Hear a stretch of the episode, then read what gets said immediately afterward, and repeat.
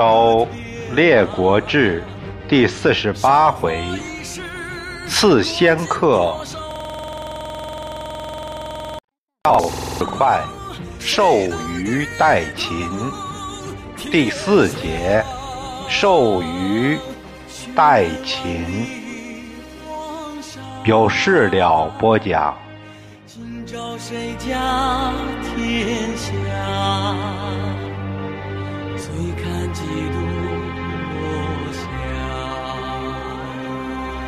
泪洒谁家铠甲？上回说到晋国六卿在别馆汇聚，商议如何面对秦国的威胁。赵盾先发言：“现在胡一孤在敌，士快在秦，他们两个都仇视我晋国，总想着对我晋下手。大家看该怎么办呢？当何策以待之？”荀林甫认为，应当把义孤请回来，还给他原来的爵位。义孤不但对外征战有利，再说了，他老子子范那是功高盖世，也应该让他延续其赏。细缺认为不对。义孤虽然是功勋老臣之子，并且自己也有很多战功，可是他做的事儿太过了，擅杀大臣。这要是让他再当政，那还有是非吗？怎么给后人立威呀？依我看，不如把市侩召回来。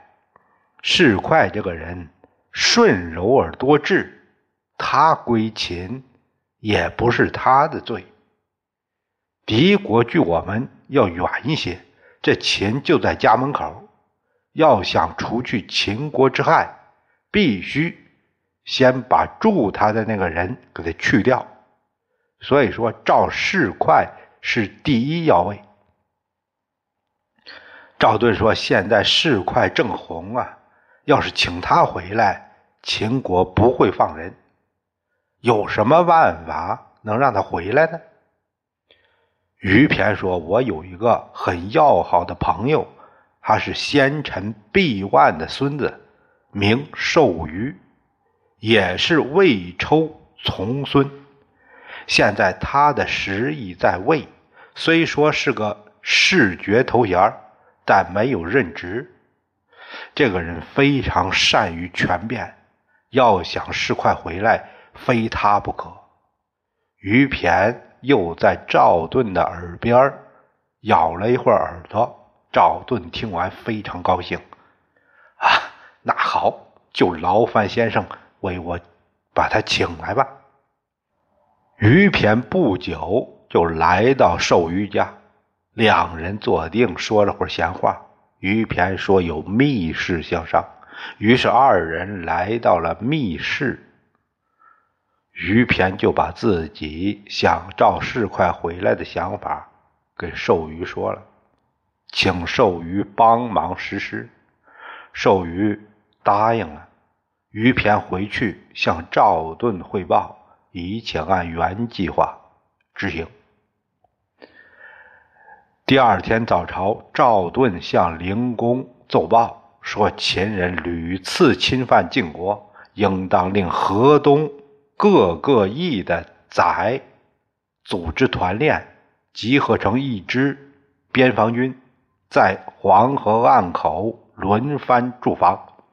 并且要这些识才艺的人亲自督导这个事儿。如果出现问题，那才艺就别再要了，就要收回来。这样每个人才会用心做事。灵公十多岁个小孩，当然他得答应。这不过是个程序，一个小孩他能做什么呀？赵盾又补充说：“魏是大义，魏如果带头响应，别的义不敢不从。啊，这个魏啊，就是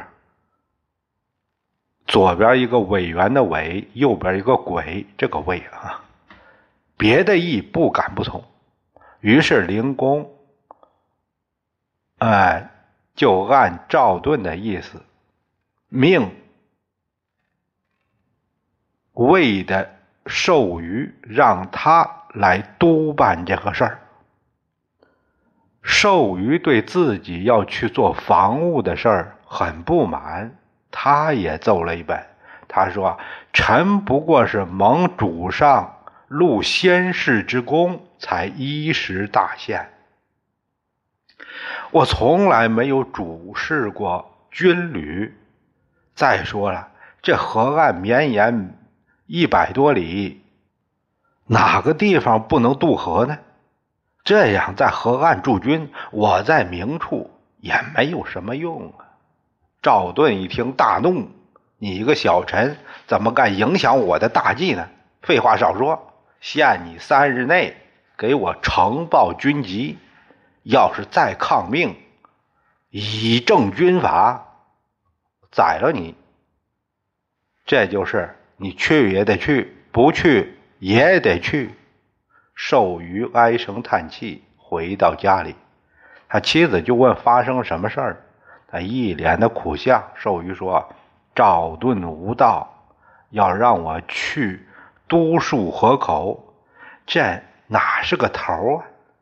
嗯，你快点把家里那值钱东西收拾收拾，咱们去秦国投奔石块吧。”于是吩咐家人整顿车马。临行前还要大吃一顿。他在酒桌上喝着喝着喝多了，把那厨师长心里本来就不顺，把那厨师长叫过来说：“你这炒什么菜呀？啊，这么不卫生！嗯，怎么搞的？”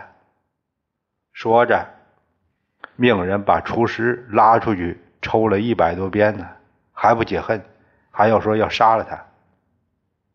厨师。逃出了魏家，跑到了赵府，告发寿瑜，要叛晋奔秦。赵盾马上使韩厥率兵前去捉拿，韩厥结果只捉到了寿瑜的家属，让寿瑜给跑了。寿瑜连夜跑到秦国。他见到了秦康公，就讲了赵盾一堆坏话。他说他强横无道，哎，家小都被捉去了，幸得一人得脱，特来投降。康公转脸儿就问着石块：“呃，他说的真的吗？”石块说：“晋人多诈不可信也。如果说寿瑜来降，他得有点拿得出手的见面礼吧？他有吗？”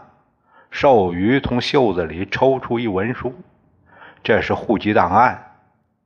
他献于康公说：“明公能收寿瑜，愿意十亿奉献。”康公又问石块：“你看这魏义能娶吗？”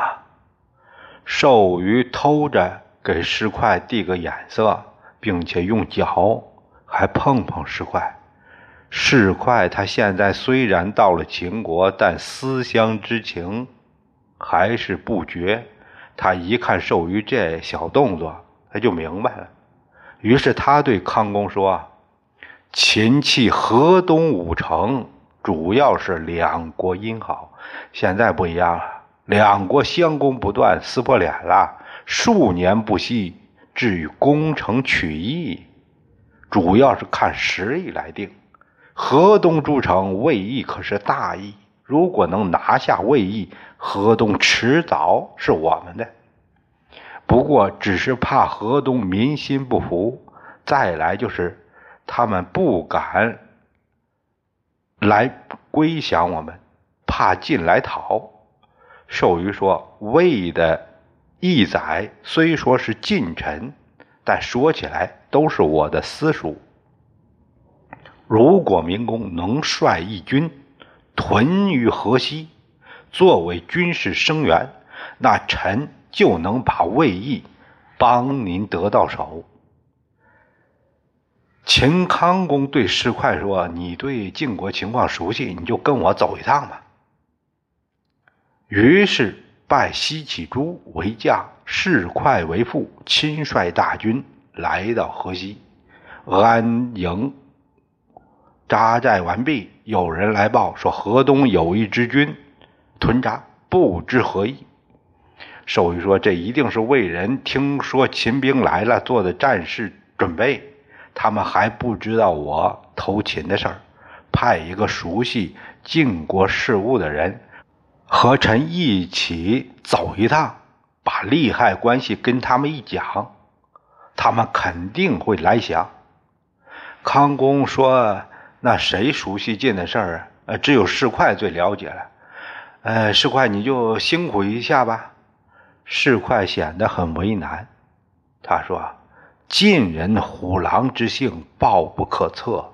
如果我这一次受命前往，事儿办好了，那是秦国之福；可如果办不好，他们把我给扣下来，我不但没功，反而因为办事不力，连累家小，那太冤枉了。人要是真的这样都死了，再明白真相又怎么样呢？他们。还不是在九泉之下了吗？追悔也没用啊！康公说：“请尽管放心去。如果未能得到众家封赏，如果说没办成，让晋给扣押了，那寡人就送你们家小回去，以表明我对你的诚信。”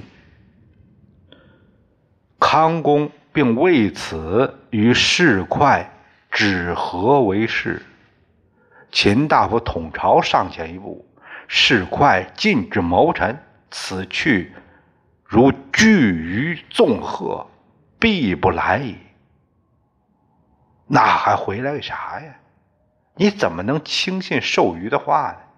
这不是白白把谋臣送给敌国吗？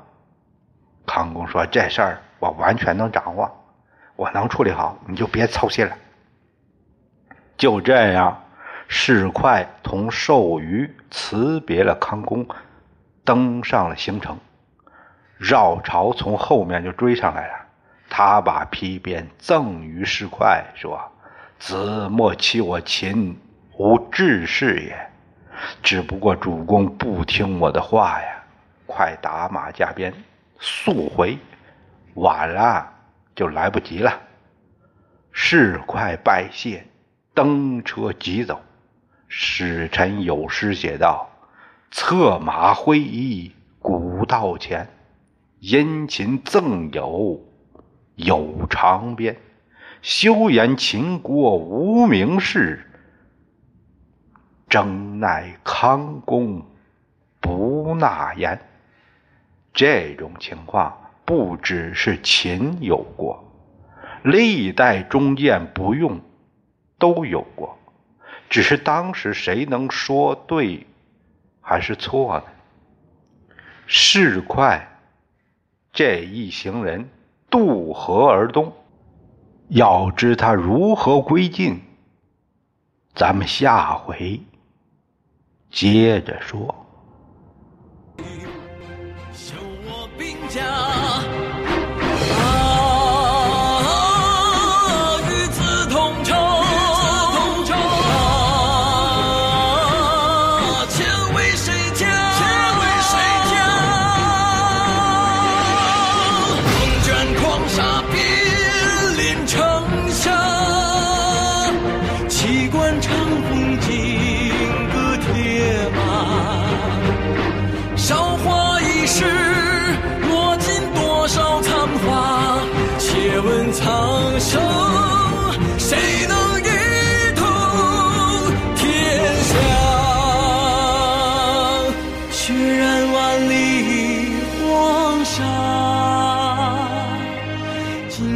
谁家天下？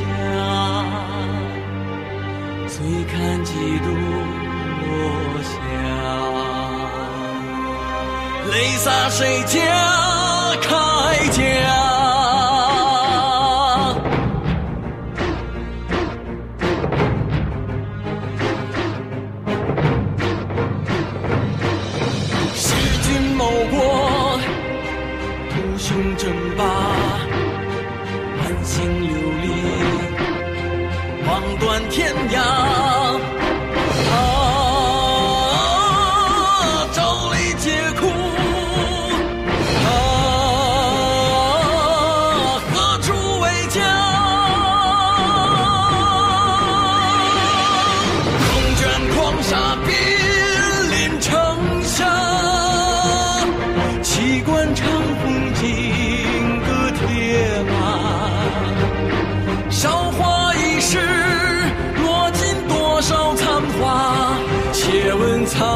落